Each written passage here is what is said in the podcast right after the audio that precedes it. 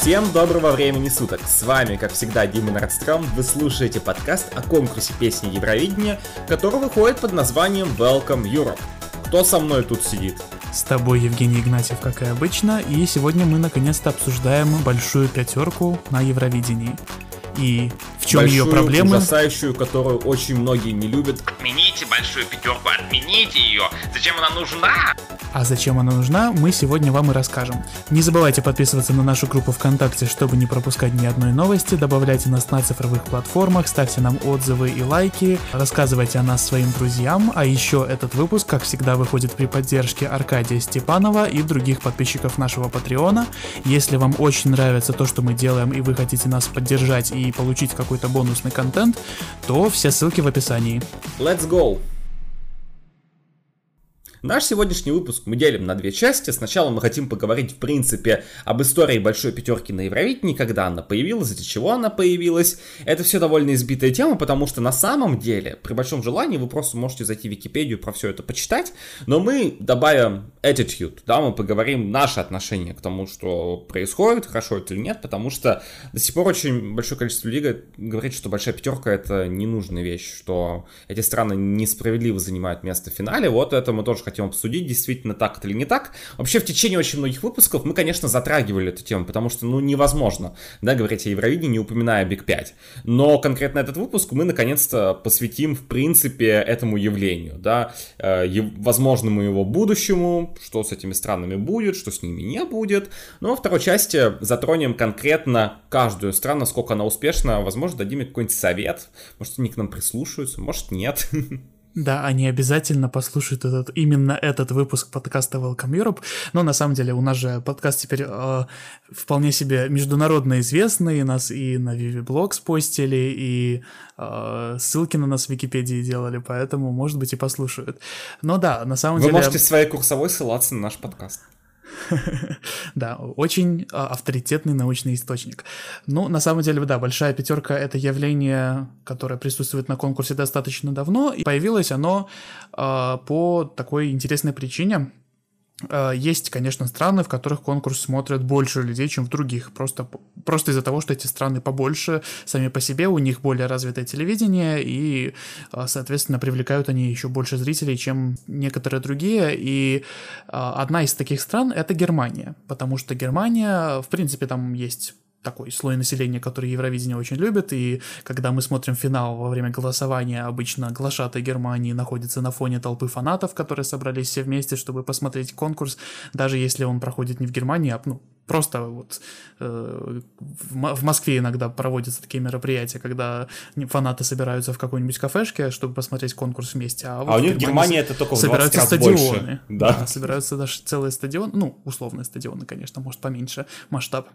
Вот. В Германии конкурс имеет свою аудиторию, и Германия была бы одной из тех стран, которые участвовали, точнее даже единственная страна, которая могла бы участвовать во всех, без исключения, конкурсах Евровидения, начиная с самого 1956 но в 1996, когда Европейским вещательным союзом был проведен дополнительный квалификационный раунд, потому что в тот год хотели участвовать аж 30 стран, и надо было как-то сократить, решили сократить до 23, Норвегию, страну-хозяйку, конечно, пропустили автоматом, остальные должны были э, вот, участвовать в этом дополнительном раунде, и Германия не вышла в финал. И в итоге э, те страны, которые не вышли в финал в том году, э, официально участниками не считаются, и э, даже на сайте ЕВС они никак не указаны, только вот в Википедии, и все равно показано, что это не участники, это просто страны, которые остались в квалификационном раунде.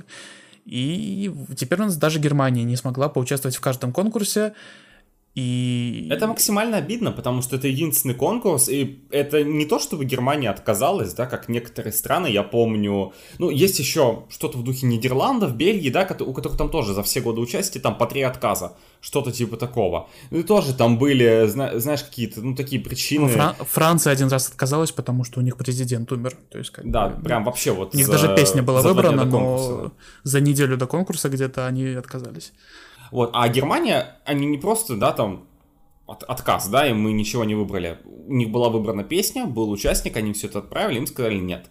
И это максимально обидная ситуация в стране, в которой конкурс популярен, И им фактически говорят, нет, вы не будете его... Ну, вы можете его транслировать, но вы не будете в нем участвовать, вы не будете в нем никак голосовать. И проблема в том, что, ну, очевидно, очень многие зрители не особо горят желанием смотреть конкурс, в, которых, в котором их страна не участвует. Мы даже можем заметить, что вот у, у той же Румынии рейтинги Евровидения очень сильно упали после того, как страна перестала выходить в финал систематически.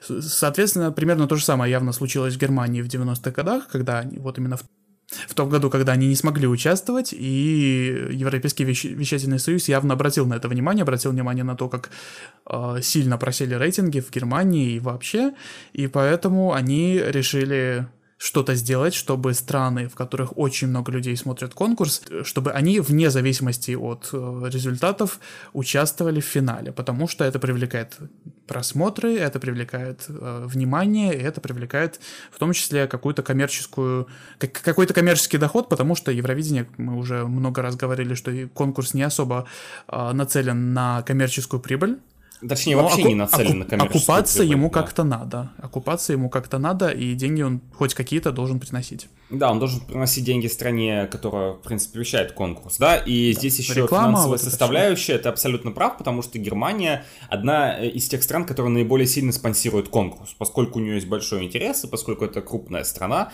соответственно, и членский взнос у них очень большой. Я не знаю, какой у них конкретно сейчас, вот, э, в 20-е годы 21 века членский взнос. Но Я знаю, что у Испании 250 тысяч. Наверное, у Германии примерно такой же, потому что это тоже А страна может, большой даже пятерки. больше. Может, даже и больше. Я не Потому что удивлюсь, если больше. больше. тысяч на 100 где-то. Да, потому что страна побогаче, страна побольше. Но все-таки Германия это ну, практически в два раза больше населения и, соответственно, зрителей. Ну, да- даже, я понимаю, что так умножать нельзя, но рейтинги последних лет именно так и говорят, что в Германии в среднем в два раза больше зрителей, чем в Испании.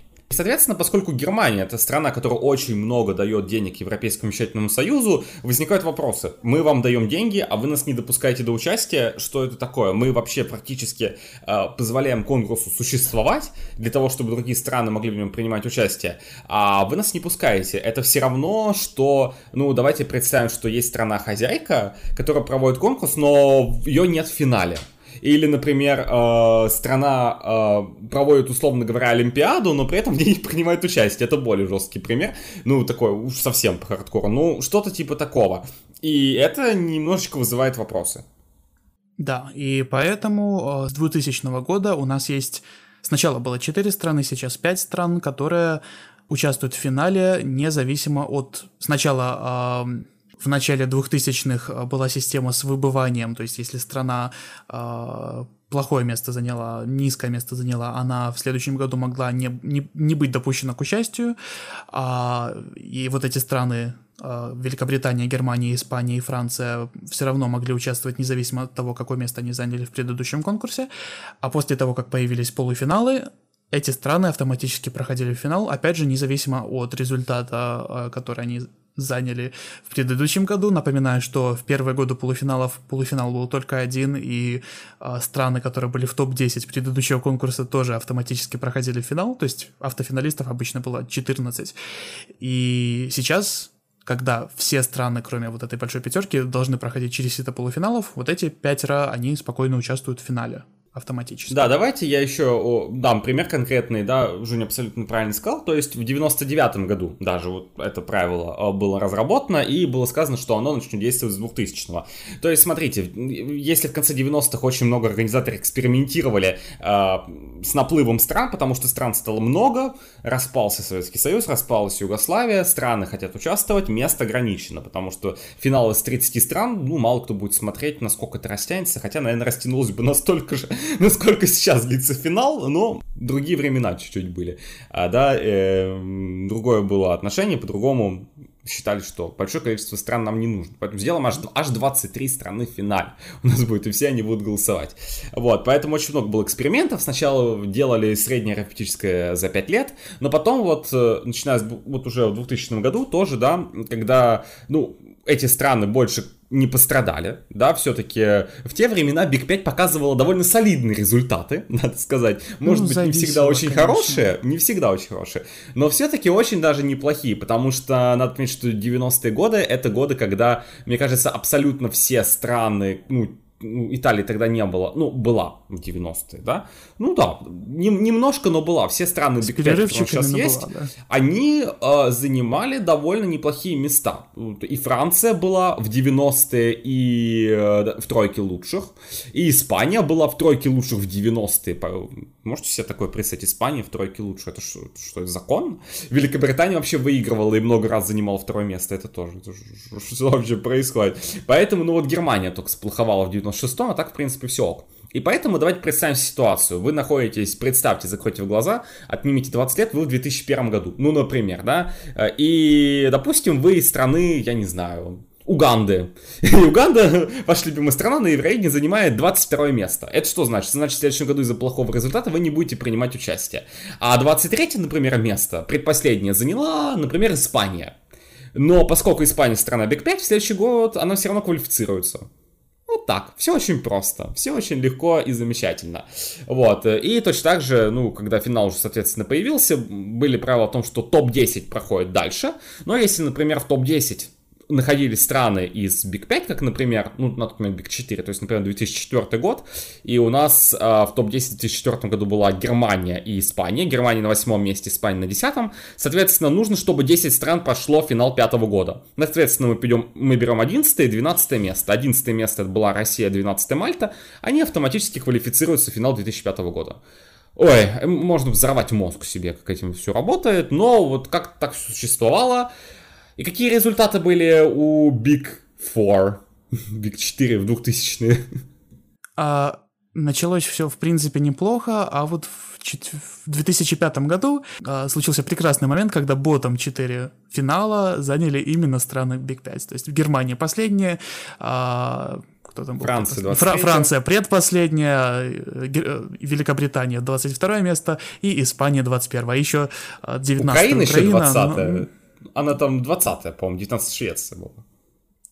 Ну, ну в короче, любом случае, Украина, Украина тоже же, была да. невысоко. Она а, просто и... автофиналистка, мы поэтому говорим о ней. Да, а, и это было очень интересно, и, если честно, в 2006 году как-то тоже не особо лучше стало, потому что только Германия в топ-15 попала, все остальные страны большой, большой четверки, прошу прощения, а, тоже были очень-очень невысоко. И в 2007 году как-то это все тоже повторилось, и даже и в 2008. 2008 году тоже, типа, тоже в 2008 ну, году, 2000... по-моему, выше всех была Испания на 16 месте. В общем, да, и только в 2009 году вот половина стран большой четверки кое-как там вот в топ-10 была. А, ну, а вторая половина в, в, в ботtom 5. Ну, в общем, не особо у них получалось особо. Да, ну, хорошо, если ты сказал про девятый год, там аж две страны в топ-10 из э, Big 4 на тот момент, это неплохо. Окей. Когда, если бы Big 4 или Big 5 всегда показывала такие результаты, наверное, вопросов бы не было. Ну, правда. Потому что какая-то половина стран высоко забирается, другая не очень. Ну, всякое случается, да, э, это ок. Но когда страны одни и те же систематически показывают плохие результаты, это настораживает. И мало кто знает, но в 2007-2008 годах были такие разговоры о том, что Big 5 надо отменить. Вот, потому что надо, дескать, отправить эти страны в полуфиналы, потому что ну, мотивация следующая. Во-первых, эти страны э, не знакомы людям по полуфиналам, да, потому что очень многие из тех, кто проходит через сито полуфиналов, они запоминаются людям, и за них уже можно голосовать э, в финале, ну, вы их уже видели. На мой взгляд, довольно сомнительный аргумент, на самом деле, даже сейчас, э, потому что некоторые его употребляют, но все-таки, давайте будем честны, подавляющее большинство людей смотрит только финал, это раз а, все-таки. Во-вторых, какие, каким-то странным Big 5 то, что их видит первый раз в финале, это вообще не мешает, а другим мешает. Наверное, все-таки дело в качестве песен. Вот, ну, Anyway, что получается, то получается. Но обсуждали то, что, возможно, э, присутствие сразу в финале отнимает мотивацию у стран пытаться лучше, потому что, ну, зачем вам стараться, если они и так в финале? Правильно, может, они специально не хотят выигрывать, потому что нести такое бремя, что-то организовывать. Хотя, опять же, так себе отговорка, потому что даже если вы шлете классную песню, это не значит, что вы даже в топ-10 попадете. Вот, на самом деле, да, потому что конкуренция. Но вот как-то не получалось у стран, но тем не менее проголосовали, э, уж не знаю, было ли прям голосование, или это просто было какое-то, ну, вербальное обсуждение, но решили, что надо сохранить статус, посмотреть в будущем. И в 2010 году случилось очень страшное событие. Что случилось в 2010 году? Победила Германия, причем Да. с ощутимым отрывом на самом деле. И впервые с момента введения вообще этого статуса большой, статуса автофиналиста э, независимости от результата, а, победила вот такая страна, и, наверное, а, это как-то окончательно а, отодвинуло на задний план вот эту идею возвращения стран автофиналистов в полуфиналы, потому что ну, могут же, когда хотят, могут же, когда постараются. И, ну, мне кажется, что после Евровидения 2021, когда у нас снова победила страна автофиналист, у нас вообще не должно никаких вопросов оставаться. А Страны э, автофиналисты тоже могут посылать э, качественные заявки, тоже могут занимать хорошие, достойные места, и не особо им этот статус автофиналиста мешает. Смотри, мне кажется, что вот сейчас снова, да, мы живем в прекрасном году, когда выиграла страна Big 5. Ну, еще и Bottom 3 это тоже страна Big 5. Окей. Но мне кажется, начало десятых это было такое время, когда действительно еще несколько лет назад про это говорили, а здесь это прямо ушло на задний план. Да, ну, победа Германии, плюс потом возвращение Италии, потому что расширили Big 5. Ну, Тоже такое не часто происходит, всего один раз такое происходило, расширение. Вот, соответственно, Италия сразу вернулась, тоже показала хороший результат. И, в принципе, в общем и целом, это было несколько лет, когда, ну, как-то страны, все-таки автофиналисты, их стало меньше, вот, чуть-чуть, вот, вот прям вот, вот от, в откровенном ботами их стало чуть-чуть поменьше. Если мы так взглянем, да, вот на 10, 11, 12 годы. Но потом снова начало все возвращаться, да, все вернулось на круги своя, и, в принципе, мы уже говорили об этом в других выпусках, более-менее как-то старалась, в основном только Италия. Были эпизодически какие-то моменты, когда Франция высоко, ну, повыше прыгала, было несколько раз, когда э, все-таки Испания смогла показать два результата в топ-10, это 12-14 года, но как-то, давайте будем честны, зададим себе вопрос, вот, вот, вот каждый год проходит Евровидение, ха-ха, при этом с 2020 ну, Каждый год проходит конкурс. И вот мы видим песни. Серьезно, мы смотрим, какие заявки в Биг 5. Вот каждый раз. И мы каждый год прекрасно понимаем, что из этих заявок, вот скорее всего, здесь есть последнее Половинка место. точно будет. Да, половинка будет не войдет там. в топ-20, то есть в финале 26 стран, и, наверное, половина из того, что у нас есть, это ботом 6. Вот это прям места за 20 И давайте проговорим вот прям факт, который нужно знать. Начиная с 2014 года, каждый конкурс без исключения последнее место занимает страна-автофиналист. Это может быть не обязательно страна из Биг 5, потому что были примеры, когда а, страна-хозяйка занимала последнее место, но как факт. Страны, которые квалифицируются через полуфиналы, ни разу с тех пор не заняли последнее место. Вот вообще ни разу. А, давай с тобой Причем, поговорим. а, если честно, вот если говорить про страну-хозяйку, то им это позволительно, они могут отправить что-нибудь не очень конкурентоспособное, но, с другой стороны, могут отправить какую-нибудь нишевую штуку, которая, ну, даже если займет последнее место, то это уже ни на что не повлияет, потому что страна и так победила в предыдущем году.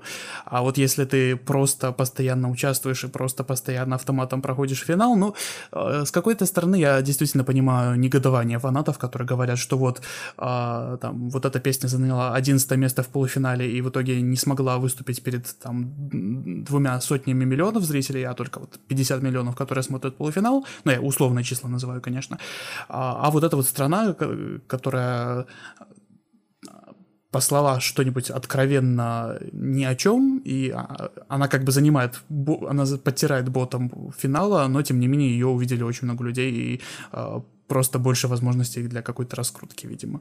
Ну, как-то неприятный осадочек появляется все-таки. И поэтому давай с тобой поговорим за и против, да, а, за и против Биг 5, потому что а, тоже лагерь фанатов Евровидения, в принципе, разделился на ну, на две части, можно сказать. Одни люди действительно поддерживают это, и говорят о том, что да, конечно, замечательно, чтобы все было честно, но конкурса не будет, если не будет средств этих стран. А они могут перестать спонсировать конкурс. Ну, за- зачем им так сильно вкладываться, если они не будут выходить в финал? Другие говорят о том, что ну, это нечестно, потому что мы лишаем шансов действительно лучших. Почему только, по сути, топ-20 проходит, да, у нас э, финал, э, топ-20 квалифицируется, еще 6 добавляются 6, но это практически сколько у нас получается? Порядка 25% песен в финале, это им не нужно было как-то квалифицироваться. То есть вот, вот так вот у нас получается. Поэтому давай с тобой поговорим за и против, вот лично наши с тобой мотивы, как мы с тобой про это чувствуем, наше с тобой отношение к Биг 5. с одной стороны, да, вот я, я уже, как я уже сказал, понимаю людей, которые негодуют по поводу того, что 11-12 места полуфиналов не проходят, а вот это все автоматически проходит и ничего хорошего не добивается. Но с другой стороны, ну, во-первых, эти 11-12 места полуфинала все равно в финале бы, были бы не очень высоко, э, очевидно, а мне если глобально посмотреть, мне важнее развитие конкурса, и если эти страны, а, если этим странам нравится привносить большие а, взносы участников и при этом быть не очень высоко, ну как бы их право. Я не могу, я не могу их как-то осуждать. Мне кажется, что э, пускай они лучше оплачивают организацию в какой-то мере, и конкурс проходит более качественно, чем, ну, какая-то страна там пройдет в финал и все равно займет 25-26 место. Ну, в лучшем случае 21 Ну, э, смотри, я тоже, я вообще, вот если говорить вот полностью, я понимаю систему, которая у нас сейчас, которая у нас сложилась, и я ее скорее поддерживаю, чем нет. А потому что было время, когда мне прямо тоже не нравилось Big 5, потому что, ну, come on, вы занимаете место, хорошее место, которое на самом деле лучше отдать э, тем странам, которые могли бы квалифицироваться, и мы бы получили более какую-то красивую картинку.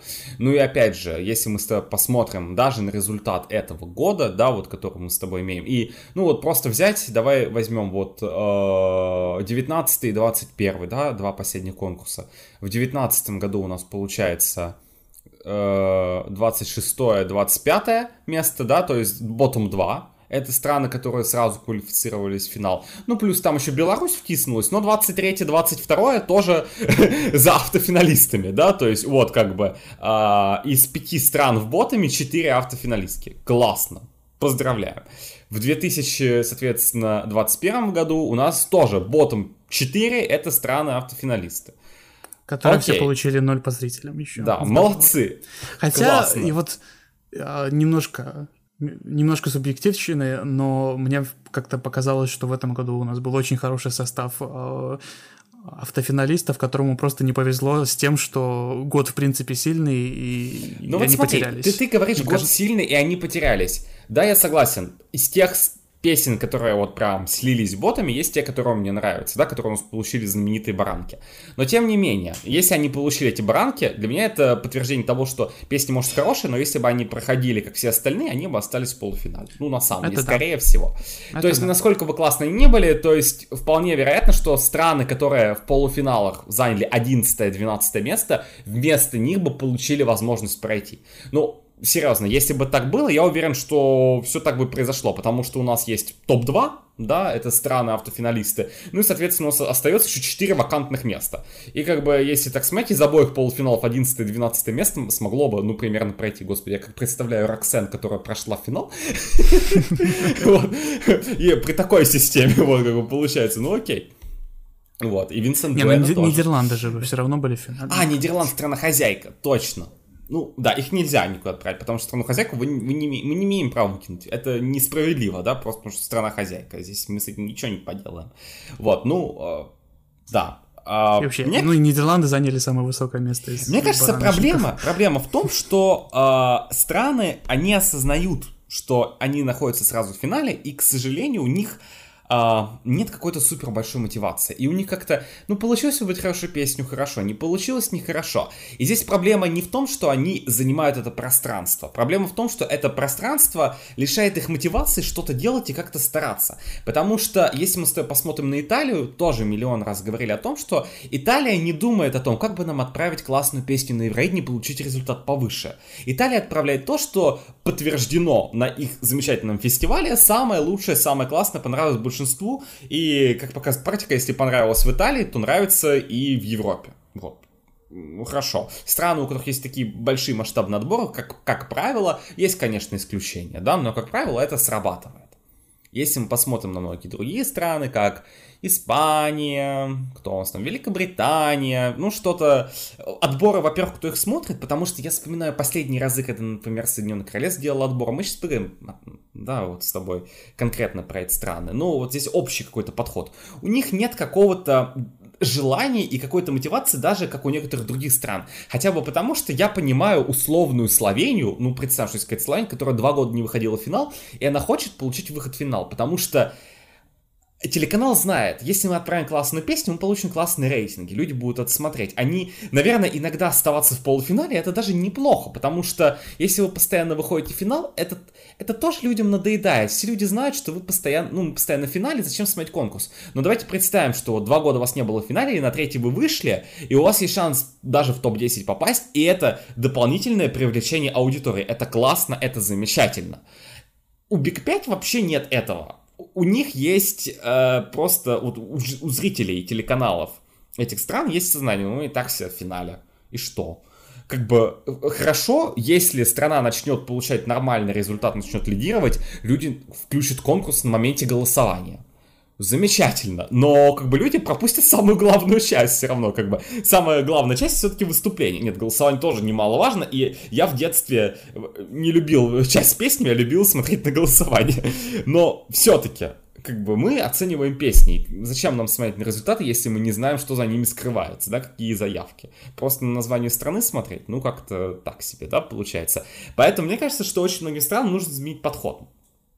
Они должны осознать, что не надо воспринимать for granted. Да, понятно, что никто с вами ничего не сделает. Вас, скорее всего, не выкинут в полуфиналы, но в общем и целом надо стараться. Это, наверное, моя самая большая претензия, потому что я прекрасно вижу, что есть абсолютно все. Это э, для, для успеха.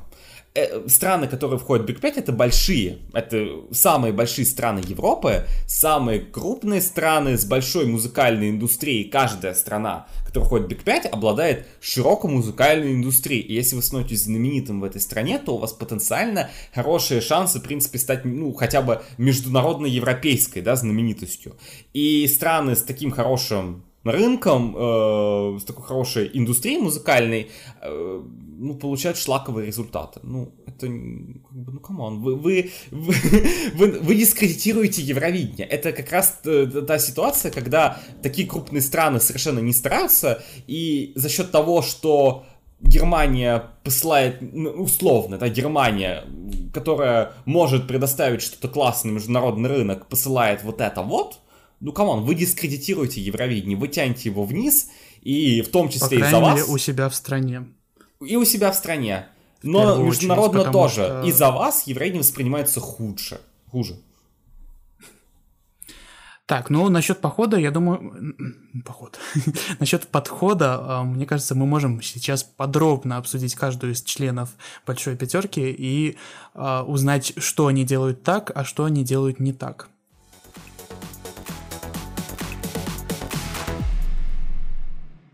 Ну что ж, давай с тобой разберем конкретно каждую страну, посмотрим. У нас их пять. Пять. Давай напомним 5. людям, что это за страны. Это, ну, как будто кто-то не знает, но на всякий случай, это Италия, Франция, Германия, Испания и чудесная страна Великобритания. И давай начнем с Италии, просто потому что у нее все хорошо, и там, когда все хорошо, особо обсуждать и нечего, просто все хорошо, все замечательно. Ну и с нее еще можно начать, потому что, я думаю, в следующем году у нас выпуски будут посвящены Италии многократно. Ну, на самом деле, у Италии самый стабильный способ выбора заявки на Евровидение. Они а, вот с момента своего возвращения участвовали 10 раз плюс 11 раз это когда 2020, и э, в большинстве случаев, кроме двух, они выбирали свою заявку посредством э, фестиваля в Сан-Ремо, и обычно это был победитель этого фестиваля, за исключением некоторых случаев. Например, в 2016 году поехала Франческа Микьелин, которая заняла на фестивале второе место. Она не победила, потому что тогда э, исполнители, которые побеждали на Сан-Ремо, не обязаны были ехать на Евровидение. И в этом году это, кстати, поменяли. В этом году заставили. Нет, не поменяли. Это был вброс. Это был вброс. Это было неправда. Ну, тогда простите за fake news. И, кстати, самое интересное, что самый худший а, результат с момента возвращения Италия показала в 2014 году, когда они выбрали э, Эмму Мароне просто закрытым отбором, насколько я помню. И вот. Это был единственный раз, когда они прям вот, вот прям прям закрытым отбором да. все сделали, потому что был еще случай в 12-м, но Нина Зили, она участвовала в Санремо, да, она его выиграла даже. То ли победила, то ли но... второе место, но они поменяли песню в итоге. Да, а, они сначала сказали, что поедет Персен, с которой она была на Санремо, в итоге они, они даже подтвердили, что это будет песня на Евро, а потом сказали, нет, это не будет песня на Евро, и сделали Ламора Фемина. Но там все хорошо, а... все равно закончилось. Она заняла да, да. восьмое место, да? Или девятое, девятое, девятое место. Восьмое заняла Германия тогда, и до Германии мы дойдем.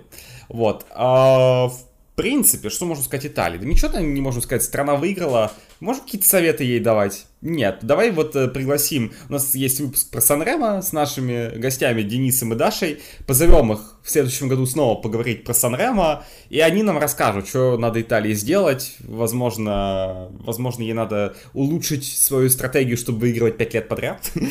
вот. Чтобы уничтожить Ирландию. У них даже флаги похожи. Все будут путаться. Э, так, э, в принципе, это страна, которая два последних участия топ-2. Сколько э, последних лет, сколько лет подряд Италия у нас в топ-6? 17, 18, 19, 21 годы. До этого в 16 году Микелин, который не выиграла на Санремо. Вот, тоже до этого Ильвола. А у Италии есть проблемы? Нет, у Италии нет проблем. Им это, главное это не то, просто что самое... победителя Санремо, и все будет хорошо. Я думаю, что это не, не, не корректно говорить, я думаю, что не просто некорректно говорить о том, что Италия самая успешная страна из Биг 5. Это, в принципе, наверное, возможно, самая успешная страна на Евровидении вообще. Поэтому... Ну, последние годы одна из, Окей. но мне кажется, что Швеция и Россия могут, побо... ну и Украина еще, могут побороться за это звание. Там ну, уже надо смотреть вот вместе, подробнее. Вот они вместе находятся, но будем смотреть на развитие событий в этом десятилетии. Окей, Италия, чао. Теперь что у нас дальше? Чему-нибудь погрустнее. Ну, давай по порядку убывания, давай пойдем к Франции, которая, несмотря на то, что результаты у нее не сказать, чтобы очень стабильные, особенно в нулевые, а, тем не менее после Италии твердое второе место, потому что последние несколько лет особенно, когда они сначала шестое место с Амиром заняли, сейчас вот второе место, все вроде бы, ну, неплохо, вроде бы что, чего-то даже добиваются, но все равно случаются но тоже но. Но есть неувязочки. Нюанс. Я бы сказал, нюанс Франции даже не в том, что э, у Франции какие-то плохие результаты последние годы. Нет, у Франции на самом деле в последние годы, начиная с участия Амира, не было ни одного плохого результата. Ну, давайте будем честны. У, Были у самый худший результат у Белала 16 место, ну, ну и что, 16 16 Это э, в нынешнем, еврейной нынешней эпохе 16 место это очень даже неплохо, на самом деле, да, если вы страна, которая квалифицировалась из полуфинала заняли 16 место, это ок, нормальный результат. Для автофиналиста тем более, да, тоже все нормально. Ну вот, то есть середина турнирной таблицы все нормально. В принципе, вот у Франции было три участия подряд, да, а, получается, 17, 18, 19 годы, примерно, ну, примерно, да, вот серединка одно и то же получилось. И как бы это неплохо, это хорошие результаты, в этом нет никакой большой проблемы. И сейчас Франция получила второе. Проблема в другом. Проблема в том, что у Франции нет единого подхода к конкурсу, на мой взгляд, да, если мы говорим про последние точно. годы. Смотрите, Амира выбрали закрытым отбором, и он занял шестое место. Хорошо, после этого они выбрали Альму. Альма принесла закрытым отбором, в принципе, то же самое, что потом принесли э, Мадам Месье и, соответственно, Билал. Примерно то же самое, ну, там, чуть-чуть повыше. Они после Альмы сделали национальный отбор. Хорошо. У них был национальный отбор два года подряд, который принес тоже примерно одинаковый результат. Средние. Примерно то же самое, что было у Альмы. Они вернулись к закрытому отбору. Выбрали то, что, давайте будем честны, было бы кандидатом на последнее место в финале. Но отмена конкурса спасла Францию. Франция снова вернулась к отбору. И здесь давайте еще раз будем честны. Франции очень повезло, что на отборе была Барбара. И я абсолютно уверен, что если бы поехала, ну, например, я не помню, кто уже занял второе место на отборе Франции. Там, по-моему, вторая бал- но... баллада была. Там было две баллады, вот Барбара и какая-то еще. Ну, я уверен, что если бы Барбара не было в отборе этого года, Франция в лучшем случае была бы, опять же, в середине турнирной таблицы. В лучшем случае. И, опять же, Франция начала бы снова лихорадить. Сейчас Франция, конечно, подтвердила этот же самый отбор на следующий год. Но Франции очень сильно повезло. Барбару могли с точно таким же успехом выбрать закрытым отбором, потому что давайте вспомним, что это человек, который написал э, две последние заявки Франции на детское Евровидение. Одна была всеобщим фан-фаворитом, заняла пятое место, в итоге другая выиграла. Французскому вещателю ничего не мешало на фоне этого выбрать Барбару Прави э, закрытым отбором с вуаля и отправить, но была выбрана национальным отбором. Поэтому Франция меня смущает то, что у них нет единой системы. Мне очень нравился Дестинасьон Евровизион, на который с таким же успехом точно так же могла пройти Барбара, тоже его выиграть и точно так же принести второе место. Ну, выиграла на другом отборе. Могли выбрать ее закрыто. И вот это отсутствие какого-то а, единого подхода, да, последовательности, мне это не очень нравится. Потому что у Италии, например, последовательность есть. Мы ее четко прослеживаем.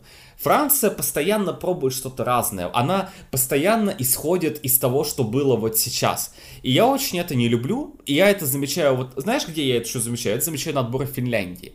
Я вот просто приведу вот пример. Знаешь, такой. А, у них есть какой-то успех, ну, например, они увидели, что в прошлом году Чичалина выиграла телевоутинг, и э, они решили дать телевоутингу какую-то сумасшедшую силу.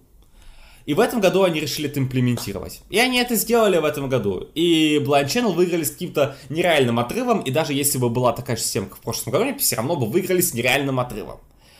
Как бы решения, которые принимаются на основе одного-двух лет, я считаю, это неправильно. Нужно смотреть более глобально. Но у Франции нет данных, чтобы смотреть более глобально.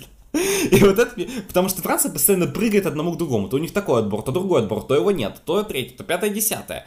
И поэтому я не могу сказать, что вот я с точностью уверен, что Франция продолжит э, серию успехов или серию хороших результатов. Вообще ничего не значит. В следующем году Франция может провести точно такой же отбор, как был в этом, но там не будет Барбара и занять 24 место. Или выбрать и как снова бы... какого-нибудь Тома Леба, который возьмет песню Люндвика и тоже, скорее всего, не особо Ну, смотри, просто отбор уже подтвержден достигнут. на 22 год, отбор уже подтвержден. Ну, это вот. да.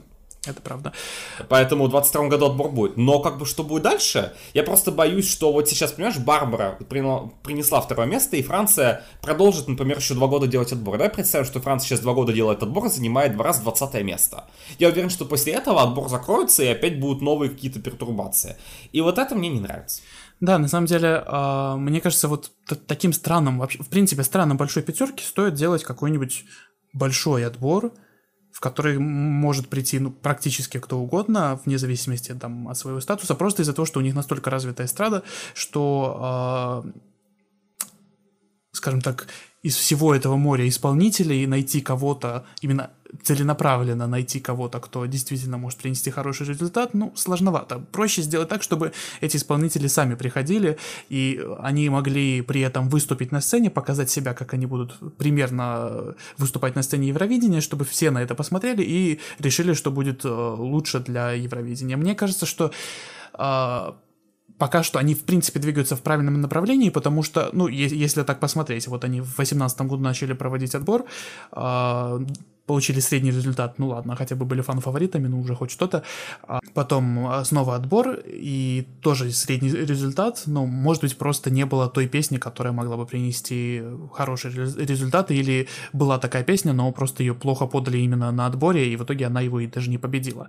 Как только они выбрали э, что-то закрытым, причем еще шведскую песню, э, они, ну, мы же все помним, как они, как много они ответной негативной реакции на, это, на этот шаг получили, и, по-моему, у них даже глава делегации поменялась, потому что а, это же не, не уверен насчет этого, но после той цитаты про то, что... Во Франции новая глава, э, да, сейчас была новая глава делегации, и это был довольно интересный момент, что я просмотрел пресс-конференции, у Италии 100% была новая вот в этом году глава делегации, потому что у них был Никола Каллигиоре, простите меня за да, произношение, что, но, такое? короче, да, он много лет был, зна- знакомый такой мужчина, он в жюри постоянно. На отборе был, да, в жюри во многих странах был, короче, очень активный такой, а, его было видно очень много лет, и он, по-моему, аж с 11 года всем этим занимался, и не добил победу, и пришла новая, значит, глава делегации, а, она была, должна была быть в 2020 году, то есть Никола ушел в 19 mm-hmm. я это точно помню, что в 20 его уже не должно было быть, Она пришла, соответственно, в 20-м, не получилось, пришла в 21-м, хоп, и сразу победа. Вот просто, вот сразу.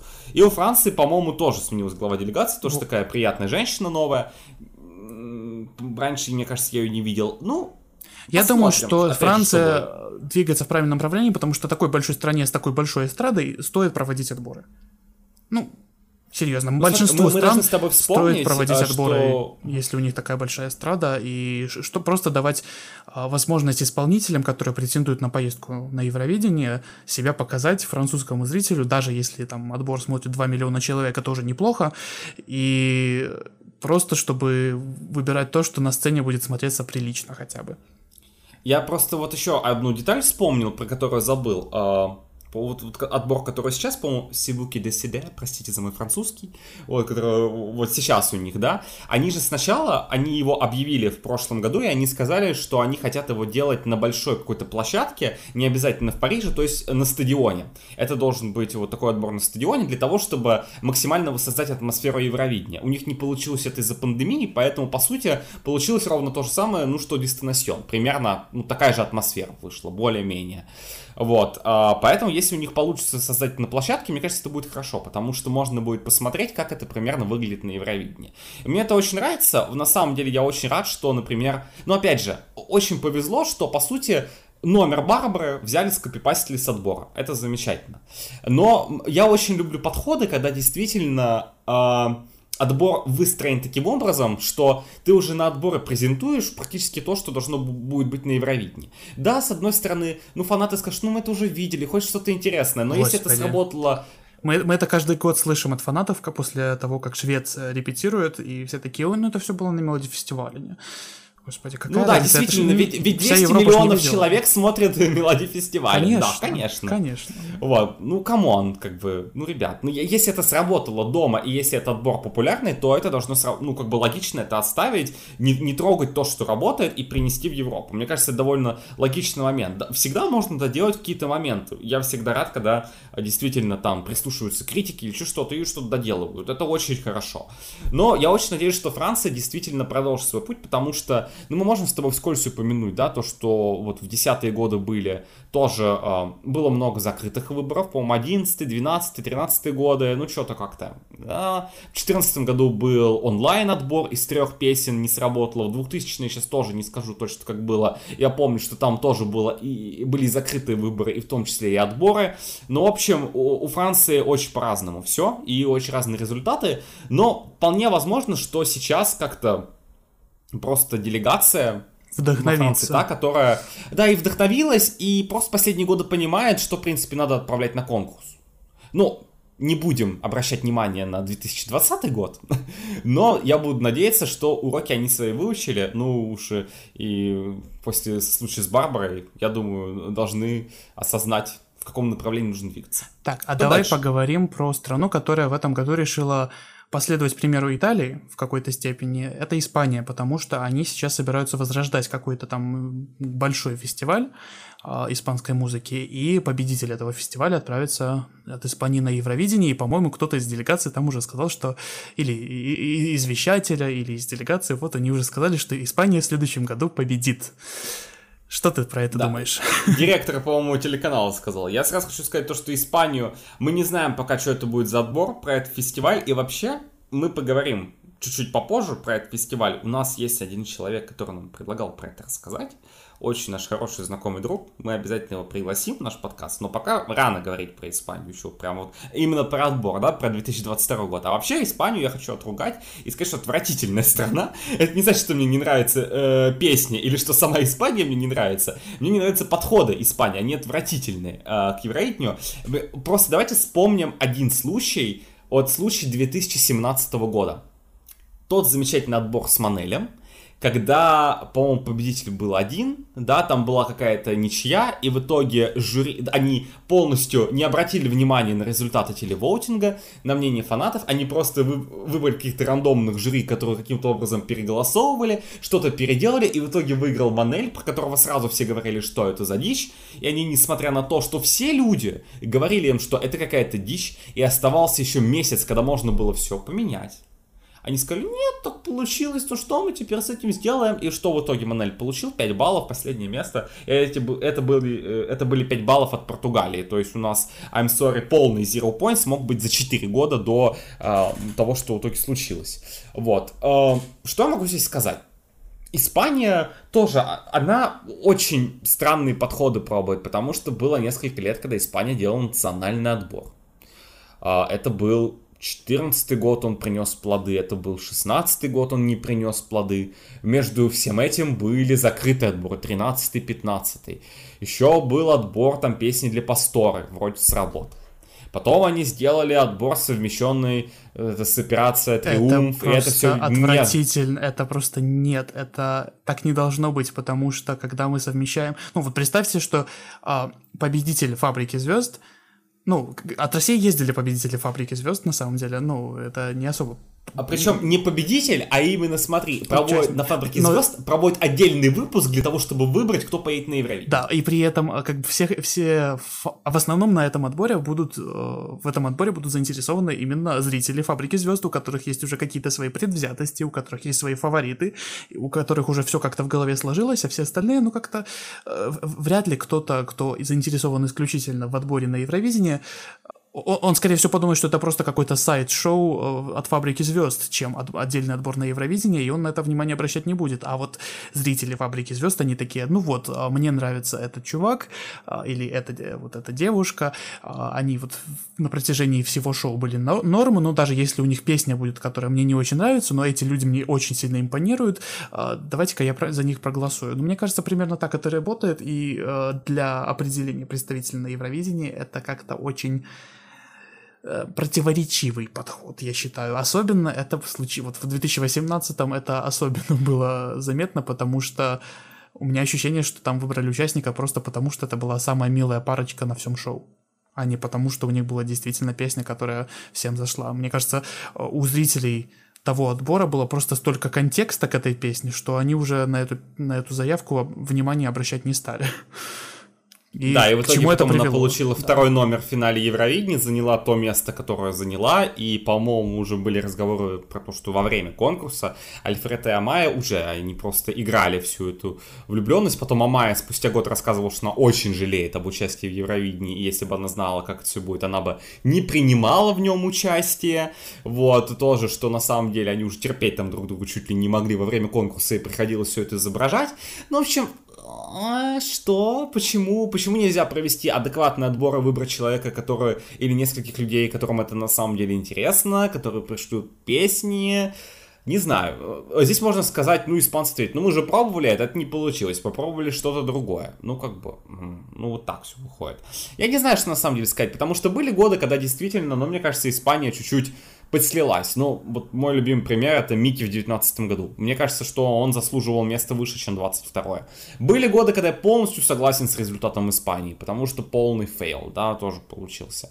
Были разные ситуации. Но в общем и целом к Испании точно такая же э, претензия, как Франция, но в том виде, что у Франции при этом результаты намного лучше, чем у Испании. Ну, вот на самом деле. Потому что Испания страна, которая с какого, с 2015 года ни разу не, не поднималась выше 21 места. Что это? Это, это нормальные результаты? Это, это какая-то адекватность? Это вообще не норм. Даже Великобритания последний раз была в топ-15 не так, ну, по сравнению с Испанией не так давно. Потому что, ну, Испания прям совсем уже rest in peace. Ну и да, Великобритания, даже... конечно, это было уже сколько? 12 лет назад, 2009 год, э, Великобритания хотя в топ-5 попала, ну, может быть, это как-то греет их э, холодные души зимними вечерами, но Испания Я не последний думаю, раз они, была... всех ненавидят. но, но Испания в последний раз была более-менее высоко, когда вообще... Знаешь, что меня удивило? Давно. Не удивило, а повеселило. Меня очень сильно повеселило, потому что я читал тоже статью а, испанских звезд, которые, знаешь, вот мы говорили про Турцию, потому что в Турции все поносят телеканал за то, что Турция не участвует, а в Испании все поносит свой телеканал за то, что они делают с конкурсом, за их отношения. И вот тоже куча испанских звезд, куча предыдущих испанских участников просто орали на телеканал э, и э, говорили, э, во-первых, вещи, что телеканал совершенно неадекватно относится к конкурсу, и у него нет вообще ни в какой определенности, фактически конкурсы нужны для распила бабла, потому что люди, которые занимаются Евровидением, в принципе, вообще не интересно, что там на самом деле происходит. И Барей, например, говорила, что у нее были вообще другие задумки на 2016 год, но и это можно было реализовать. То есть она прям так реально сказала, что есть Россия, у которой куча денег, которая может сделать, и есть Испания, и у нас вроде тоже есть деньги, мы, мы тратим большие средства, потому что Испания это страна, которая постоянно каждый год раскрывает суммы, которые она тратит на участие, и там суммы порядка 700-800 тысяч евро. Были годы, когда Испания вышла за миллион. Я вам открою такой прекрасный факт. Люсия, которая ездила в 2011 году, если кто-то помнит, на ее участие потратили 1 миллион 100 тысяч. Причем постановка у нее, ну, была, ну, ну извините. По-моему, кстати, очень... с отбор... Мне, кстати, очень нравится заявка Испании 2011 года. Ее тоже как-то ну, недооценили, как по мне, но все же миллион тратить по на эту По-моему, это были цифры даже с проведением отбора миллион сто, но тем не менее. И очень многие говорят о том, что совершенно неадекватно вот э, вещатели абсолютно ко всему относятся. И я к чему веду? Вот э, все эти звезды говорили о том, что нам стоит перестать говорить о том, что мы постоянно оправдываем свои неудачи тем, что Испанию все ненавидят. Тебе ничего это не напоминает? Великобританию, которая орет, то, что все нас ненавидят. Великая мать вот. Я уверен, что все, все, все, в каждой стране все орут, что все нас ненавидят. Испанцев ненавидят, вся Россиян Европа, британцев тоже ненавидят, вся Европа. Тоже. Русских вообще просто ненавидят абсолютно нас все, весь засудили. мир. Тоже, да, нас засудили. Но просто Испания говорит то, что мы заняли 26 место, поэтому все ненавидят. Россия говорит, мы заняли второе место. И если, если бы нас все любили, мы победили. Вот, ну вот какая-то такая реакция. Я уверен, если бы Испания заняла второе место и не хватило каких-нибудь 5 баллов до победы, было бы ровно то же самое. Ага, выиграла Босния и Герцеговина, потому что все ее любят, а то все ненавидят. Вот что-то типа такого. Вот, и как бы, ну, все говорят, это, это не серьезный подход, давайте все-таки займемся делом. И я не верю в то, что, вот, знаешь, в одночасье Испания сейчас возьмет и все исправит. А, там вроде какие-то кадровые перестановки происходят, и, насколько я знаю, последняя испанская глава делегации, которая была, это человек, который, в принципе, ну, норм относится к конкурсу. Она вернула Испанию на детское Евровидение, вот, та глава делегации, которая была. Э, и после возвращения Испании э, ее не было сколько? 13 лет на конкурсе, да, на детском. И после этого Испания два года подряд попала в топ-3 на детском Евро. Нельзя сказать, что это, ну, в смысле, это отличные результаты. Прям хорошо, то, что и страна вернулась, и то, что она показала. И почему это нельзя перенести, перенести на взрослый конкурс, я не очень понимаю. А, я надеюсь, что Испания будет что-то пробовать, потому что вообще, ну хорошо, они хотят попробовать что-то в духе Санрема, они хотят сделать этот фестиваль. Давайте посмотрим, что из этого выйдет. И опять же, надо посмотреть не по одному году, а надо посмотреть по несколько лет, потому что я надеюсь, что Испания сейчас не просто сделает этот фестиваль, и, на, и они получат какой-нибудь условно 15 место и скажут, ну все, нас снова никто не любит. Я думаю, если вы взялись за что-то, давайте хотя бы года 3 попробуем это сделать, а в идеале 5. И уже на основе этого будем делать какие-то выводы. Но э, пока мне с трудом верится, что вот Испания прям сейчас возьмет и, начнет победит. рвать и метать. Как сказал да, и прям победит. телеканала. Давайте хотя бы ставить реальные цели. Топ-10 для начала уже было бы неплохо. Да, а, давай к другой стране, которая откровенно мается ерундой, а Великобритания, которую мы уже несколько раз упомянули за этот сегмент, просто потому что, наверное, из всех стран большой пятерки подход Великобритании вызывает больше всего вопросов, потому что это один из самых больших рынков музыки в принципе, и то, как они от, относятся к конкурсу сейчас, и если сравнивать это с результатами Великобритании в прошлом, когда они там 15 раз занимали второе место, 5 раз победили, э, молодцы, замечательно, а тут что-то все пошло не так, и, и, и все, и, и теперь э, мы занимаем последнее место с нулем баллом, с нулем баллов по новой системе, по которой это сделать гораздо сложнее, чем обычно. Смотри, э, мне кажется, проблема в Великобритании в отношении конкурса. Это самая большая проблема. И в этом очень, очень много факторов в этом сложилось. Мне кажется, это сложилось во многом культурно. Потому что все-таки Евровидение — это Евровидение. И британцы очень, знаешь, вот особенно в последние годы кричали о том, что ну вот, вы нас теперь это... Раньше нас так все не любили, а нас теперь еще особенно не любят из-за Брексита, а Евровидение это там, где вся Европа собирается. Ну да, Австралия, Россия, Израиль, хорошо. Прям такие очень глобалистские страны, они прям все да, такие ну, за а, сотрудничество. Вот. Но Великобритания, она так знаешь, типа, мы, мы, мы не Европа. Мы, типа, мы Европа, но мы не Европа. Но, опять же, но это, я уверен, что более чем это подход Англии, а не Великобритании. Давай будем честны. Ну, это да. Англия всем этим заправляет, потому что я абсолютно уверен, что если бы участвовала отдельно Шотландия, и это не значит, что она бы зажигала, но мне кажется, что как минимум отношение к мероприятию было бы намного лучше, чем то, которое есть сейчас. В первую очередь, то, что делал а, комментатор по имени Терри Воган Rest ему in Peace, он во многом тоже виноват в том, что Британии сложилось такое отношение, которое сложилось. Потому что фактически этот человек, который просто сначала очень много лет, да, у него был такой стиль, очень язвительно относился к Евровидению, но потом в конце своей карьеры, связанной с конкурсом, он просто сказал, ну, конкурс политический мне он не нравится, я больше этим не буду заниматься. Серьезно? Come on, э, э, реально, я смотрел интервью этого человека, и этот человек в 2000, по-моему, восьмом году так и сказал.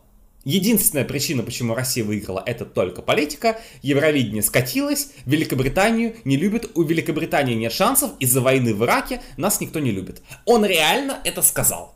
А насчет войны в Ираке, насколько я помню, он говорил это про 2003 год.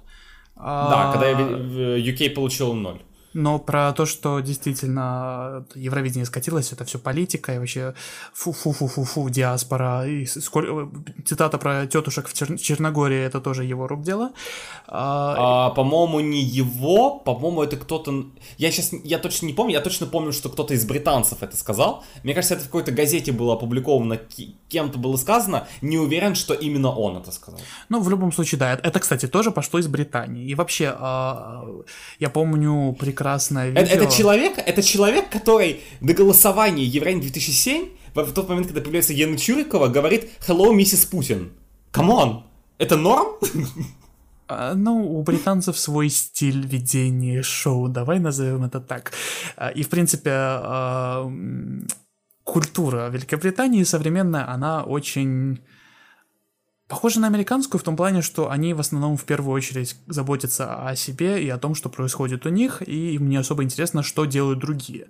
И мне кажется, что э, с этим и связано, например, то, что песни с Евровидения исторически не особо высоко были в британских чартах, если они были не на английском. Да? То есть им, им, им интересно только то, что связано с ними, и э, как-то вот это до сих пор и происходит. То есть, если э, даже на Евровидении выступает какая-нибудь певица из Словении с очень интересной и трендовой песней, им все равно будет на нее все равно, а им интересны только свои местные Она же из Словении. Она же из Словении.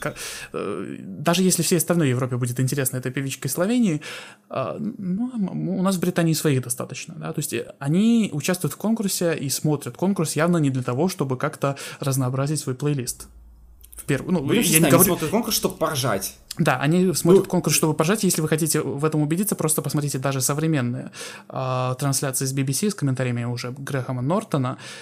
Все равно он, он вместо того, чтобы рассказывать там о чем песня, что-нибудь об участнике, он рассказывает шуточки про них, он рассказывает всякие Смотри, каламбурчики. Грэму Нортону у меня меньше претензий. Да, к нему меньше реально, претензий, меня... но тем не менее стиль повествования у него примерно тот же. Он, э, он просто шутит про участников, э, да, зачастую безобидно, иногда не совсем безобидно, но тем не менее э, он не рассказывает, о чем песня, с какой целью, там, какой месседж, как бы много участников делают большой акцент на своем месседже в своей песне, в своей заявке, а он про это ничего не рассказывает, он просто говорит шутки, и зачастую стереотипные, и зачастую такие Ну, знаешь, здесь это можно оправдать тем, что очень многие поют на английском, и как бы, ну, зачем тебе рассказывать о месседже песни, если сейчас англичане будут сидеть и три минуты ржать над произношением и слушать месседж песни, они же все и так понимают, ну да, если песни на английском. Но ну, слушай, а... если честно, я не все песни на русском понимаю с первого раза прям о чем они. Так что тут разное бывает. Живе Беларусь. А, но, тем не менее, мне кажется, что... Ну, смотри, грамма у меня меньше претензий, но э, я с тобой согласен. Слушай, если бы Британия относилась более серьезно конкретно к выбору заявки, и дальше они бы шутили шутейщики во время самого конкурса, окей, но проблема в том, что э, они даже, мне кажется, уже и не шутят, когда выбирают песни. Они просто не понимают каким стал конкурс. Они все еще восприятия остались где-то на уровне 2007 года, где действительно абсолютно все голосуют друг за друга. Мне кажется, Британия просто в, то- в том моменте она застряла и до сих пор из него не вышла. Были несколько серьезных каких-то нормальных попыток что-то сделать. И последняя из них, опять же, я помню Люси Джонс. Это была, наверное, последняя серьезная попытка что-то вот нормально сделать. И тоже так, так сошли звезды, что она пришла с этой песней на отбор, и ее потом доделали. Ее могли с таким же успехом выбрать закрыто. И получили бы тот же самый результат. И в этом не заслуга их отбора, потому что их отбор был, извините меня, отвратительным. Отбор, который сначала показывали на телеканале BBC 4, потом на BBC 2. Ладно, BBC 2 еще хорошо, я еще могу понять. Но масштабность этого отбора, песни, которые в нем принимают участие, то, насколько всем, по сути, на него плевать, это что-то невероятное. Слушай, давай просто назовем, мне кажется, про переименовывать наш подкаст, подкаст, как мы не любим англичан. Ну, да, на самом деле тут уже... Тут уже проблема в том, что англичане не особо заботятся о том вообще, как они взаимодействуют со всеми остальными в какой-то степени, вот, и это в том числе, ну, я, конечно, не хочу обобщать, я имею в виду, что в общем и целом не каждый отдельный англичанин, а культура вместе взятая не особо заботится о, о соседях и вообще какой-нибудь там Латвии, которая на другом конце Европы. Ну, подумаешь, Латвия какая-нибудь. И... И при этом Великобритания активно голосует за Латвию. Интересно, почему? Ну, ладно. А, но И в итоге это вы- выливается и в отношении конкурса, потому что а, у них есть свой пузырек, в котором у них есть своя британская культура, в которой все хорошо, и им все равно, как они взаимодействуют со всеми остальными, и им все равно, что они отправляют на Евровидение. Все равно это можно будет оправдать тем, что нас не любят, и чтобы мы не отправляли, а, оно все равно будет где-то внизу. Да нет, если вы что-то отправите такое прям воу-воу-воу, то все будет хорошо, и вы будете высоко это очень... э, Это... Вот Великобритания — это одна из тех стран, в которых... В которой стереотипы о Евровидении, о конкурсе очень-очень-очень крепко устоялись. Вот все эти э, Евровидение это политика, и соседское голосование чрезмерное, а, там проплаченность жюри, то, что оно никому не нужно. Мне кажется, в Великобритании это очень сильно все уложилось в головах и никак не выходит, потому что сам вещатель никак к этому тоже не способствует. Самому вещателю такое ощущение, что выгодно а, поддерживать вот такое отношение к конкурсу у своих зрителей, и сам вещатель просто как будто специально выбирает то, что не особо зайдет. Я, по-моему, в одном из предыдущих выпусков говорил про историю с Hertz, группой британской, который, которая отправила BBC песню, она им понравилась, но они сказали, ну, давайте вы ее отдадите какому-нибудь молодому исполнителю, неизвестному, или присталы, при- вот буквально престарелой звезде, типа, как его там, Энгельберт Хумпертинг, который в 12 в 12 году был. Да, Бонни Тайлер. который кому-нибудь типа его. Великобритания абсолютно правильно сделала, что отправила Бонни Тайлер, только должна была это сделать 30 лет до этого. Да, то есть у них ощущение, что... У меня ощущение, что они выбирают в основном... Ну, не считая Джеймса Ньюмана, потому что он на самом деле э, достаточно неплохо чартует. Посмотрите там его профиль Spotify, у него есть песни, которые неплохо так зашли. А, в общем и целом, Великобритания обычно отправляет не очень известных исполнителей, даже вот в рамках своей страны, они неизвестны, не только международные, либо известных исполнителей, которые уже не актуальны, и чей материал, чей репертуар, даже если они пишут новую песню в таком же примерно стиле, а, он, он, конечно, неплох, но сейчас это не сильно кому-то и нужно. Хорошо, что делать в Великобритании?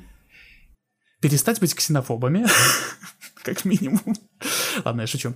А, ну, надо... Я, на самом деле, идеальный исход, я бы сказал, идеальный исход отдать э, права на вещание каналу ITV, у которого тоже есть членство в Европейском вещательном союзе, и дать им сделать отбор, хороший отбор. Открытый Не отбор, на позор- который могут прийти. э, не то позорище, которое они делали последние годы под названием UDSI, а настоящий отбор, который можно начать с одного финала, потихонечку развивать и идти вперед. И в песни, в которые отбираются не по принципу, кто из них на- имеет наибольший шанс занять последнее место в финале. Потому что Да, потому что да, да, я, я помню, да, даже вот Кристер Бьоркман говорил, его спрашивали, в чем проблема Британии? И он сказал, Британия это страна, которая имеет все шансы устроить такой отбор, который убьет мелодии фестиваля и станет лучшим. И Британия это страна, которая имеет возможности каждый год занимать места такие, что Италия тоже может позавидовать. Но она делает абсолютно ничего для этого. Потому что, серьезно, в Италии, нес, несмотря на все, мы сейчас вернемся в тему Италии, несмотря на то, что евреи не смотрят в три раза меньше, чем Сан-Ремо, ни, практически никто из тех, кто участвует в Сан-Ремо, не говорит, Евровидение, не, я туда не поеду. Они все говорят, а, ну, окей, Почему, Почему нет? бы нет? Да. Давайте, давайте теперь представим, что британские звезды точно так же будут говорить, Евровидение, да, окей, почему бы не попробовать? Они все такие, «А, у меня тур в Америке. Мгм. Это, это Я плохо туда- повлияет на мою карьеру. Да, э, кто не знает, кто не знает, на самом деле, э, в, 2000, в далеком 2009 году, когда Британия тоже проводила отбор, э, на кастинг этого отбора пришла Рита Ора. И она не прошла дальше. Точнее, она прошла, но она отказалась. Вот, и она впоследствии говорила о том, что она очень рада, что она не стала участвовать в отборе, потому что она считает, что это а, уничтожило бы ее карьеру. Отчасти возможно, но с другой стороны, А почему? come on, ты сам Делаешь делаешь, свою свою, карьеру. судьбу. Ну. Ты сам делаешь свою карьеру. После участия в Рейне ты все равно можешь делать очень многие вещи. А, И недавнее признание Эда Ширна о том, что он бы с удовольствием поехал от а, Британии, но просто ему говорят, говорит его пиар-менеджер, что это очень плохая идея. По-моему, кто-то еще говорил, по-моему, тоже из британских звезд, не могу вспомнить кто, но кто-то тоже говорил о том, что я не против поехать на Евровидение. Ну а почему нет? Ну э, реально, если у тебя есть средства, если у тебя есть время, если у тебя есть там свободный график, то почему нет? Почему бы не посвятиться вот в таком свете? Я, а, я не думаю, что если ты со своим привычным репертуаром, то есть не специально написанным под конкурс, потому что это плохая идея, а именно с репертуаром, который ты обычно поешь, и ты собираешься с этим участвовать, то, ну, даже если ты займешь э, не самое высокое место, ты уже все равно мировая звезда, и на твою карьеру это точно никак не повлияет. И come on, ты поедешь на Еврейне, займешь два... даже если ты займешь 25 место, ты поржешь на камеру и что? Ну, типа, это развлечение. Ну, се- серьезно. ты же- ты же звезда, ты же- ты же мировая звезда, тебя это получишь никак не- время, не должно да, колышать. Это никак на тебя не повлияет. Ну. Серьезно. И как показывает практика, сейчас Еврейни в тренде. И ты, да, ты получишь дополнительное обсуждение, дополнительный сумасшедший media coverage, да еще и э, плюс все будут, э, ты будешь наверняка, даже если ты занял 25 место, если ты суперзвезда, твоя песня на следующий день будет на первом месте везде, выше победителя, если победитель у какой-нибудь тебя ноунеймовский. в любом случае есть подушка безопасности в виде долгой и успешной карьеры, поэтому Да. Все, что тебе нужно, это потратить две недели на репетиции. Да и то, есть примеры, когда людям э, говорили, вы можете не приходить на репетиции. Ну, об- обычно по уважительным причинам, но... ну Сальвадор собрал, супер- например, он если- так и не да, появлялся собрал. до Э, Это, это уважительная причина. генеральных Ну, репетиций. Да, но если ты супер-мега-пупер звезда, и ты можешь выделить только полторы недели, и ты участник, поверьте, можно договориться. Серьезно, организаторы времени пойдут навстречу. Но вот Короче, забавно. Великобритания, делай отбор. Я не понимаю, это страна, которая да- обязана делать отбор. Обязана делать отбор. И она может делать лучший отбор из всех. Вообще из всех. Но это должен быть не отбор. Ха-ха, Евровидение. Ой, как смешно, прикольно, нас все недоверить. Это должен быть отбор, на котором это будет серьезный отбор. Вот, вот, вот, да, вот все шуточки Грэма Нортона пусть он оставит на финал, а на отборы пусть их будет ноль. Да. Ну и на самом деле интересно, что вроде бы и Италия вполне себе в своем пузырьке, когда им в первую очередь важнее всего их, их собственные артисты, их собственные исполнители, и они в основном их и слушают и обсуждают. Но тем не менее у Италии как-то все равно есть хоть какой-то интерес э, к тому, что происходит снаружи, а у Великобритании, ну, видимо, то, что они на острове, как-то влияет. Я не знаю, как это объяснить, что они настолько э, плевали с, с высокой горы, что о них думают. Как ты думаешь, если у Америковидения случится успех, ну, например, какой-нибудь успех, а Британия задумается? Поживем и видим, я не знаю. Мне кажется, что... Потому что я очень сомневаюсь в успехе Америковидения, но если взлетит хотя бы на пару сезонов, мне кажется, это может повлиять. А, это еще зависит от того, насколько будет его как-то покрывать в медиа в Великобритании. Хотя, скорее всего, а, их больше интересует Они то, что заметят, в Америке... я уверен. Да, больше Как интересует минимум то, что в Америке, чем вещатель в Европе. заметит. А, но тем не менее, давай уже мы так много времени потратили на Великобританию, хотя вот конкретно в плане Евровидения она этого, этого не особо заслуживает. Давай перейдем, наконец, к последней стране, Германии. Мы уже 40 минут обсуждаем четыре страны. Hallo, guten Abend. Hallo auf Berlin. Нет, Аус Берлин. Я, не, я, я уже не помню ничего немецкого. Германия тоже многострадальная, такая вроде бы похожа на Испанию и Великобританию в плане результатов, но как-то она почаще Честно, мне уже нет сил говорить про Германию. Мы так, мы столько выложили на Великобританию, и осталась ну, эта одна несчастная страна. Германия а... это интересная страна в том плане, что они, по сути, не посылают то, что они слушают они, ну, ну реально, то, что они посылают на Евровидение, ну, максимум какой-нибудь Роман Лоб, наверное, и Каскада, которые были в 12, далеких 12-13 годах, это вот примерно те жанры, которые в Германии более-менее популярны. И, ну, смотри, еще Лена взлетела, но взлетела уже после Евро. Да, а в основном они посылают то, что в Германии не особо популярно, и меня это тоже интересовало. Я помню, что, а, по-моему, в 2020 году кто-то из вещателя Германии, там их два, кстати, они обычно чередуются, э, которые участвуют в Евровидении. Нет, по-моему, там я сейчас точно не помню. Но я Германия... точно помню, что в ЕВС несколько вещателей из Германии. В общем, тот, который проводил отбор в 2019 году, кто-то вот из его представителей э, сказал, что... Э... Нет, смотри, там, по-моему, я просто ради точности хочу сказать, по-моему, по-моему, в Германии просто такая ситуация, что там есть один вещатель, у которого логотип похож на логотип Первого канала российского, а, но у него просто в каждой федеральной земле свои подразделения, и поэтому аббревиатуры разные, названия канала. Ну, может быть. Вот. А, но, тем не менее, а, организатор отбора или там кто-то из вещателей в 2019 году говорил, что в 2020 году они не хотят проводить открытый отбор, потому что зрители отбора это не те зрители, которые в итоге смотрят Евровидение в Германии. То есть зрители отбора, зрители отбора Германии — это другие люди. Это не те, кто в итоге будут смотреть, как этот участник представляет страну на конкурсе непосредственно. И это очень интересно. Именно, и они поэтому решили отказаться от открытого отбора, потому что голосуют одни а, на отборе, а смотрят конкурсы в итоге другие. Ну смотри, они в итоге сделали свой закрытый отбор. Замечательно. Они сказали, мы пойдем по пути Швейцарии. Мы практически скопировали все, что делает Швейцария. Давайте попробуем то же самое.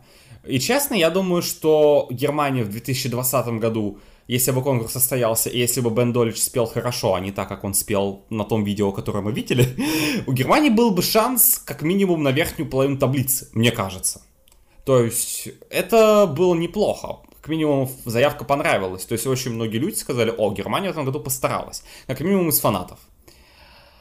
Дальше идет 21 год. Заявка Ендрика мне Слишком нравится. рискованно. Это, это, и... это, она мне очень, она мне нравится. Но это заявка Если... либо все, либо ничего. И в итоге получилось И ничего. получилось ничего. Получилось ничего. Они очень большой риск сделали. Но с другой стороны, как вот, возможно, они решили воспользоваться своим статусом автофиналиста. И... И мы получили типичный результат автофиналиста. И именно мне это не нравится, что Германия воспользовалась статусом автофиналиста. Ну а пытаться вы когда будете? И причем, причем Германия, это, понимаешь, я вообще не знаю, что от нее ожидать. Потому что были полные провалы во второй половине двухтысячных, и после этого выигрывает, когда ничего вообще не предвещало, ничего вообще не предвещает, выигрывает Лена. Да, они там провели какой-то отбор, но тоже очень, очень со стрёмной схемой. Знаешь, знаешь, какие отборы я ненавижу? Когда у нас Песни есть песня, и мы одна песня да, на три исполнителя. Как я это и что ты думаешь? И в десят... Я тоже ненавижу, но в десятом году это сработало, и Лена выиграла. Потом они отправляют ее снова в одиннадцатом году. Окей, я, я, я не следил-то за конкурсом, я не понимаю эту логику, но хорошо. Она попала снова в топ-10, потом Роман Лоб снова попал в топ-10. Потом несколько лет э, когда-то были полные провалы, Причем, кстати, с, э, в 2013 году они же отправили ну, суперзвезду свою, по сути. И как-то не получилось. И она флопнулась. Э, потом было, знаешь, были отборы Германии, вот 14-15 год, у них был два года э, отбор абсолютно одинакового формата. Мне нравился этот формат, потому что а, там действительно было дополнительное шоу, когда они отбирали ноунейма, который в итоге пойдет отбор. Спойлер, оба года в итоге этот ноунейм выиграл отбор. Ну ладно, в 15 году Ан Софи не выиграл отбор. Кто не помнит, она заняла второе место, и победитель сказал то, что... Вот это, на самом деле, это очень плохой симптом. Если Германия проводит отбор, на нем выигрывает человек, и человек говорит, вы знаете, на самом деле Евровидение для меня не очень важно, я хочу, чтобы поехала моя соперница. Вопрос, а зачем ты сюда приперся? А, На отбор. На отбор на Евровидение. Вот именно, попиариться. Ну, come on, это отбор на Евровидение. Ну вот э, Шарлотта Пирелли в... Простите, Харлот, вроде бы по-шведски все-таки Харлот.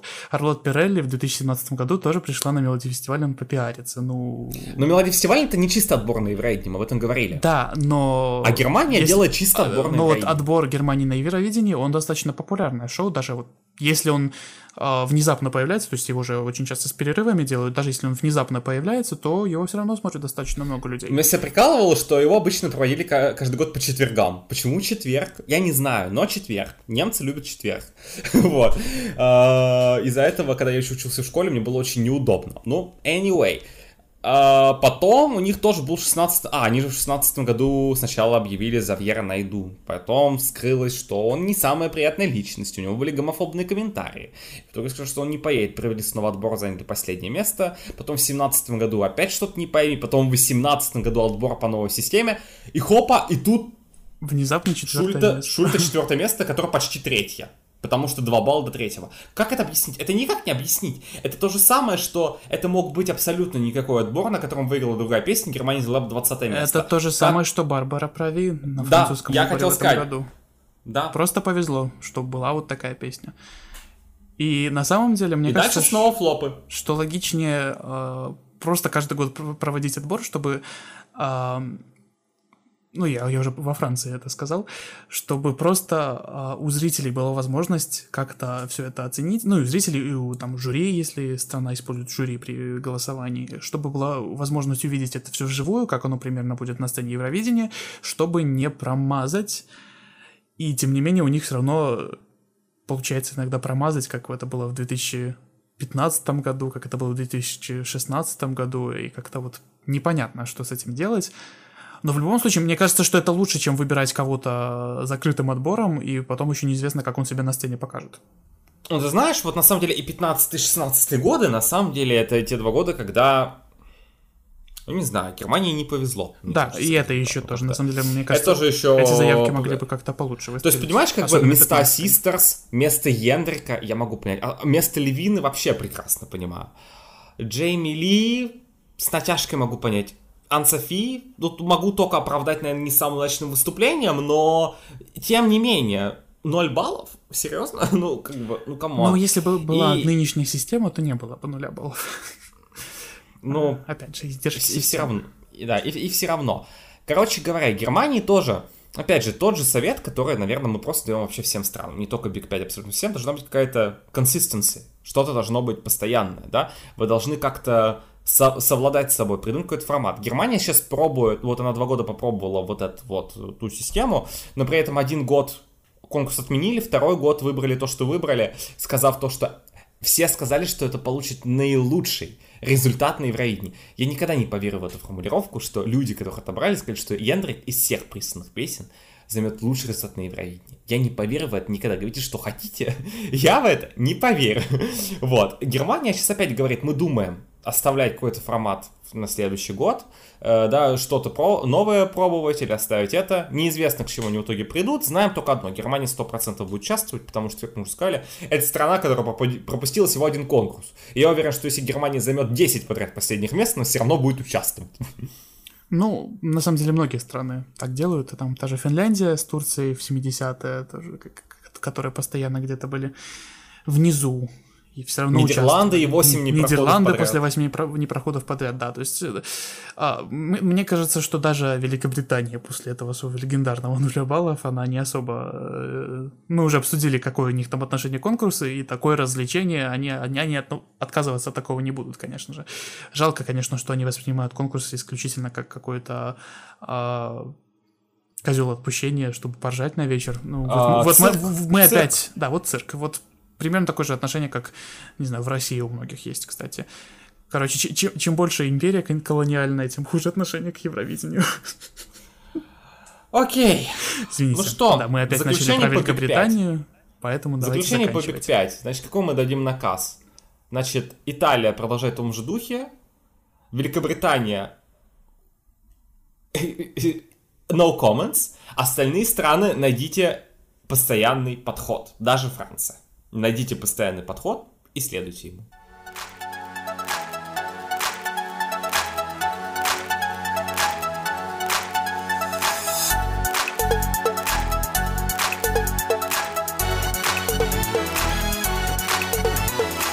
Очередной выпуск с бомбежкой. Кто бы мог подумать? Да, а, точно, Big 5. Конечно, Big 5. Великобритания. Великая мать Великобритания. ее Британия. Не забывайте подписываться на группу нашего подкаста для того, чтобы слушать новые выпуски раньше всего. А также, что еще нужно делать, Жень? Нужно добавлять нас на всех цифровых платформах, которыми вы пользуетесь, ставить нам оценки, рассказывать о нашем подкасте своим друзьям и при возможности желании поддерживать нас материально на Патреоне. Все ссылки в описании и услышимся через неделю. Да, надеемся, что мы наконец-то донесем до вас очень горячую тему. Всем пока-пока.